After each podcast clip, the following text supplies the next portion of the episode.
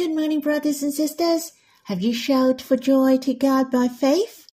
It's not a feeling, but we knew those precious truths that we shout for joy to God by exercising our faith. We shall shout for joy by faith. We shall sing to God. You see how beloved we are. God loves us tenderly. He cares for us in big and small matters, and He is so responsive. Brothers and sisters, I encourage you to shout for joy every day, to live by faith, to rejoice and be glad by faith. I like to sing a hymn with you. March on by faith is in Songs of Love 9. March on by faith. By my love I enter Canaan from wilderness. By my brother I conquer giants and fortress. Faith as my shield rid the devil's missiles.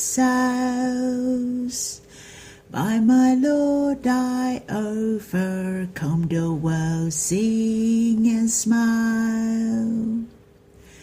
He holds my hand through all dangerous waters and flames. His rod and staff guide and protect me all the way. The Lord loves me and I love him dearly. How warm and sweet he embraces me all my life. His love and grace pave my journey of souls and cheers. For his love I follow firmly with thankful tears. How I long to see my Lord with my eyes. How I long to abide with my Lord forever. I hope you have time to quiet yourself and respond to Him, or you can sing another hymn to worship the Lord. Let's have some time to be with Him face to face. You can stop the recording and we'll read the Bible when you're done. May the Lord bless you. Brothers and sisters, we read in Psalm 83, a song, a psalm of Asaph. O God, do not keep silence. Do not hold your peace or be still, O God. For behold, your enemies make an uproar. Those who hate you have raised their heads. They lay crafty plans against your people. They consult together against your treasured ones. They say, Come, let us wipe them out as a nation. Let the name of Israel be remembered no more.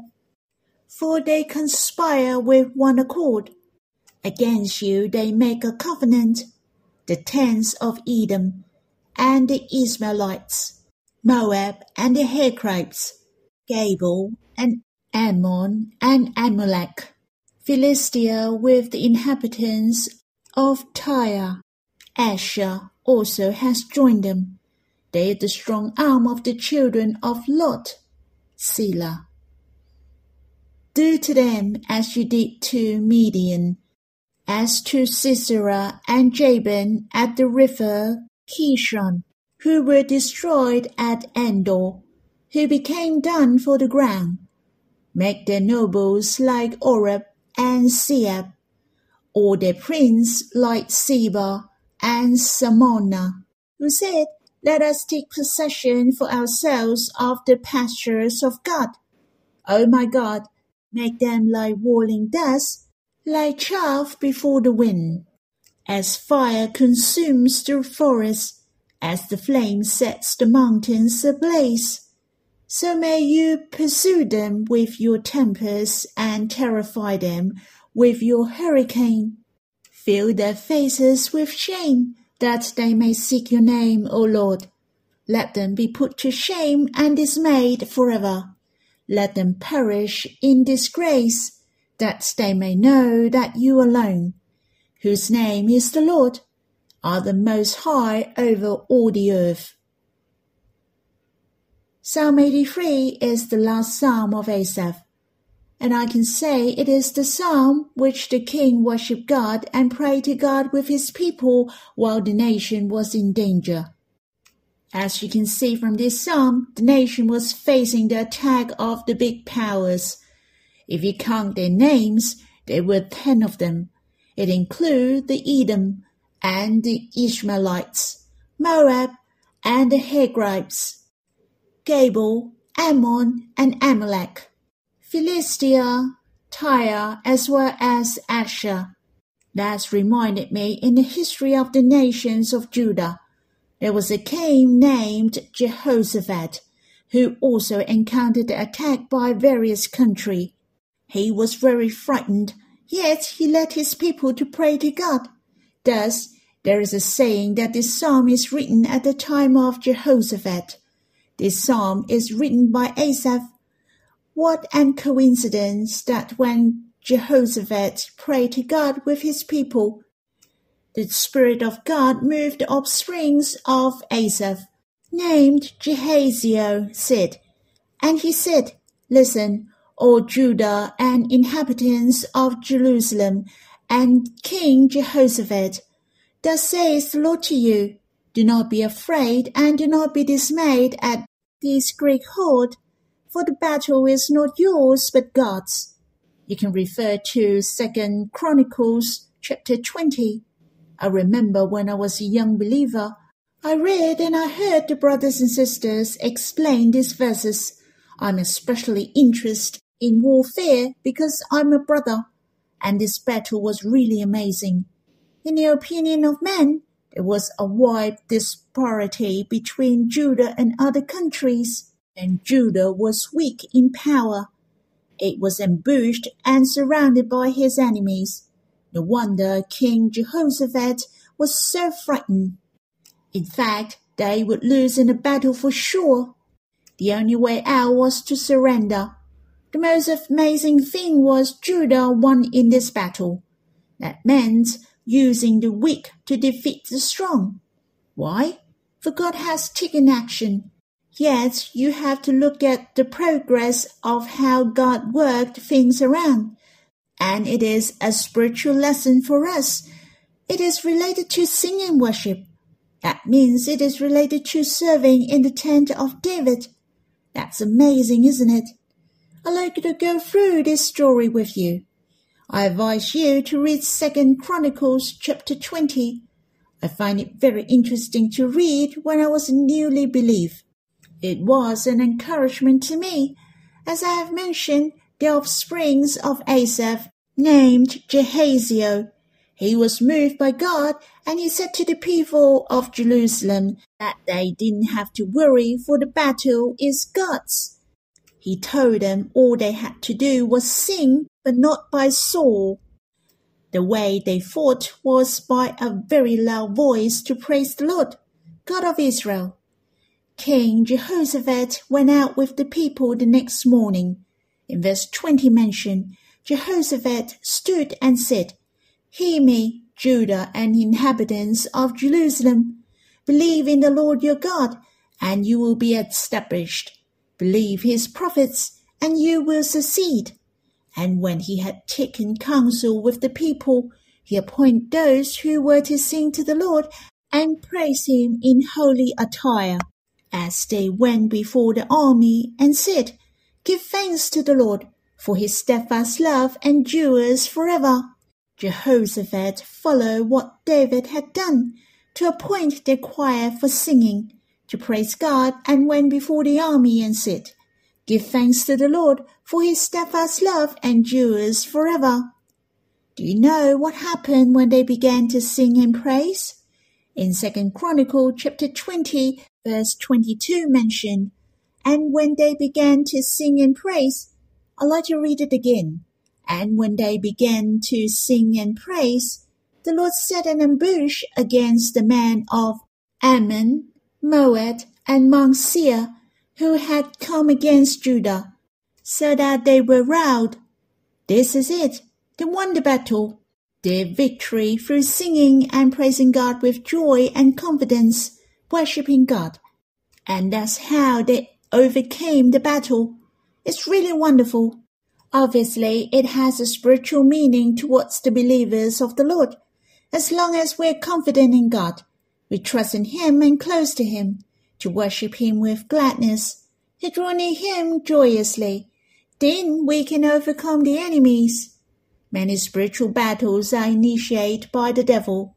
He will tempt us, and it is hard to resist.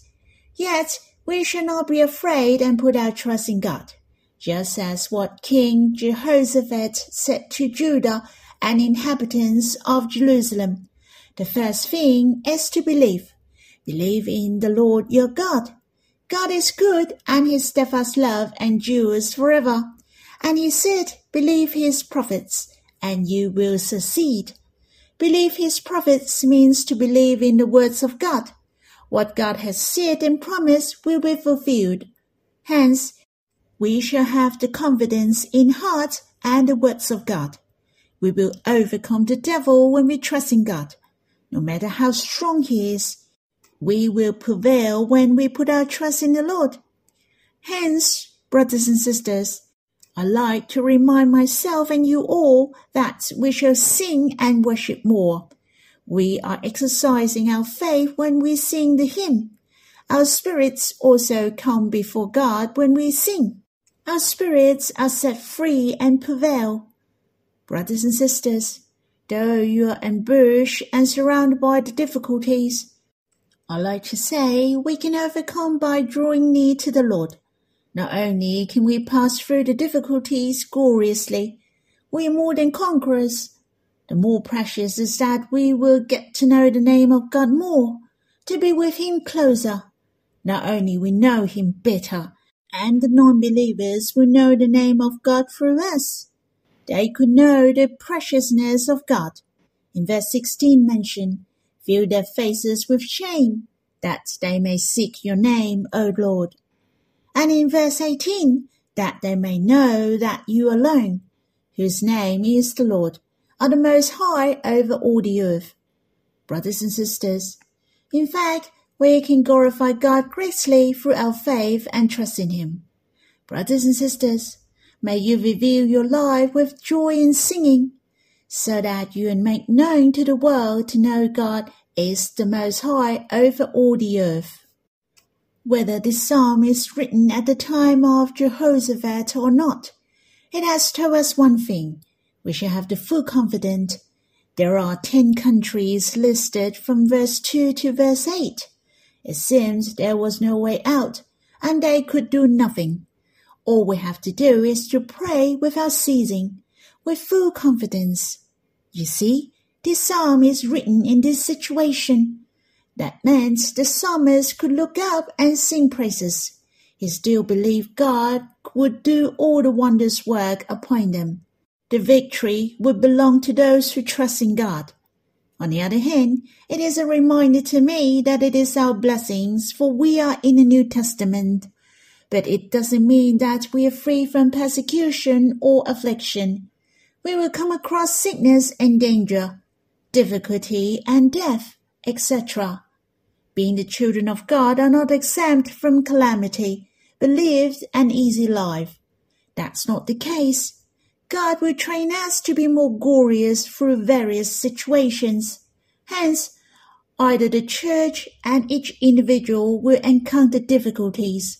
The purpose is to transform us to be more honorable. There is no difference between the world and us. We will go through the life cycle of birth, aging, illness, and death. We do have the basic needs of living. But the difference is that we have the promise of God. We have peace, joy, and abundant life. Our spirits are high above all these situations. We rejoice in God.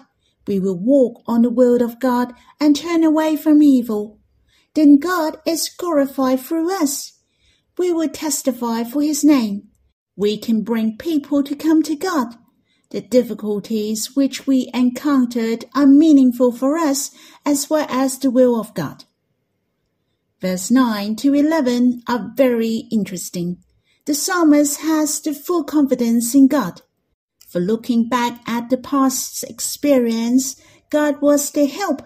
In verse 9 to 11 mention the situation in the times of Judges, how God rose up the judges who delivered them from the hand of their enemies. For example, in verse 9 mentioned about the situation of Sisera and Jabin. If you have read Judges, then you knew it was in the time of Deborah, and there was Jabin, king of Hazor, which had united with the kings who were in the northern countries. They joined their forces to fight against Israel, just as what the psalmist encountered. So what had happened later on? Deborah prevailed over Sisera and Jabin. The Israelites won by a wide margin. Four names mentioned in Oreb, Zeeb, Zebah, and Zalmunna. They were the leaders of the Midianites, which was in a generation of Gideon, the judges. I won't go into details. You can refer to Judges chapter 7 and chapter 8 if you're interested. Gideon was the judge after Deborah. The most familiar to you would be Gideon, who led the 300 men to defeat more than a hundred thousands of Midianites, to overcome the odds by God, just like the situation what the psalmist was facing. Hence, this psalm is the encouragement to us that we should trust in God. We should recall the deeds of God. To look back the graces of God upon us, in order we have the full confidence in God if God did wondrous deeds upon us in the past, He will help us and perform the miracles upon us. The most crucial is to put our trust in Him, just like Deborah and Gideon. Lastly, I'd like to share with you one more thing. Do you know after King Jehoshaphat won the battle, what did he do? In Second Chronicles chapter 20, verse 26 to 28 mention, On the fourth day, they assembled in the valley of Berachah, which has the meaning of blessing, for there they blessed the Lord. Therefore, the name of that place has been called the Valley of Berachah to this day. Then they returned, every man of Judah and Jerusalem, and Jehoshaphat at their head, returning to Jerusalem with joy, for the Lord had made them rejoice over their enemies. They came to Jerusalem with harps and lyres and trumpets to the house of the Lord. In fact, not that they count the capture from the battle, but all of them came to God and worshipped Him with musical instruments. I believe they sang to God with harps, lyres, and trumpets to the house of the Lord. They sang and worshipped God. Brothers and sisters, I hope this psalm is our encouragement to sing to God more, for it is an effective way to help our spirits. I guess Paul and Silas could bear witness for this matter. They were put into the prison and were flogged. Their feet were fastened in the stocks. Not that they cry in the middle of the night. The Bible mentioned about midnight Paul and Silas were praying and singing hymns to God, and the prisoners were listening to them. And suddenly there was a great earthquake, so that the foundations of the prison were shaken, and immediately all the doors were opened, and every one's bonds were unfastened. I won't go any further. You can refer to the Acts of the Apostles, chapter 16 and you knew later on Paul preached to the jailer and his families, believed the Lord, and they were filled with joy. You see, Paul and Silas, who were the prisoners, they still singing hymns and worship God. I'm not saying that every time we sing the hymn and there will be an earthquake. The power of singing worship is your heart is shaken by the love of God, and your heart is shaken by your faith. Brothers and sisters, This is the life in the tent of David. We should draw near to God freely and without any hindrance day by day. That's all for my sharing. I hope you have enough time to draw near to the Lord face to face, to enjoy His love personally. Let us respond to the love of God through sing and worship, to have the inflow of love with the Lord. And this is the most treasurable and it is the most important essence in sing and worship. May the Lord bless you.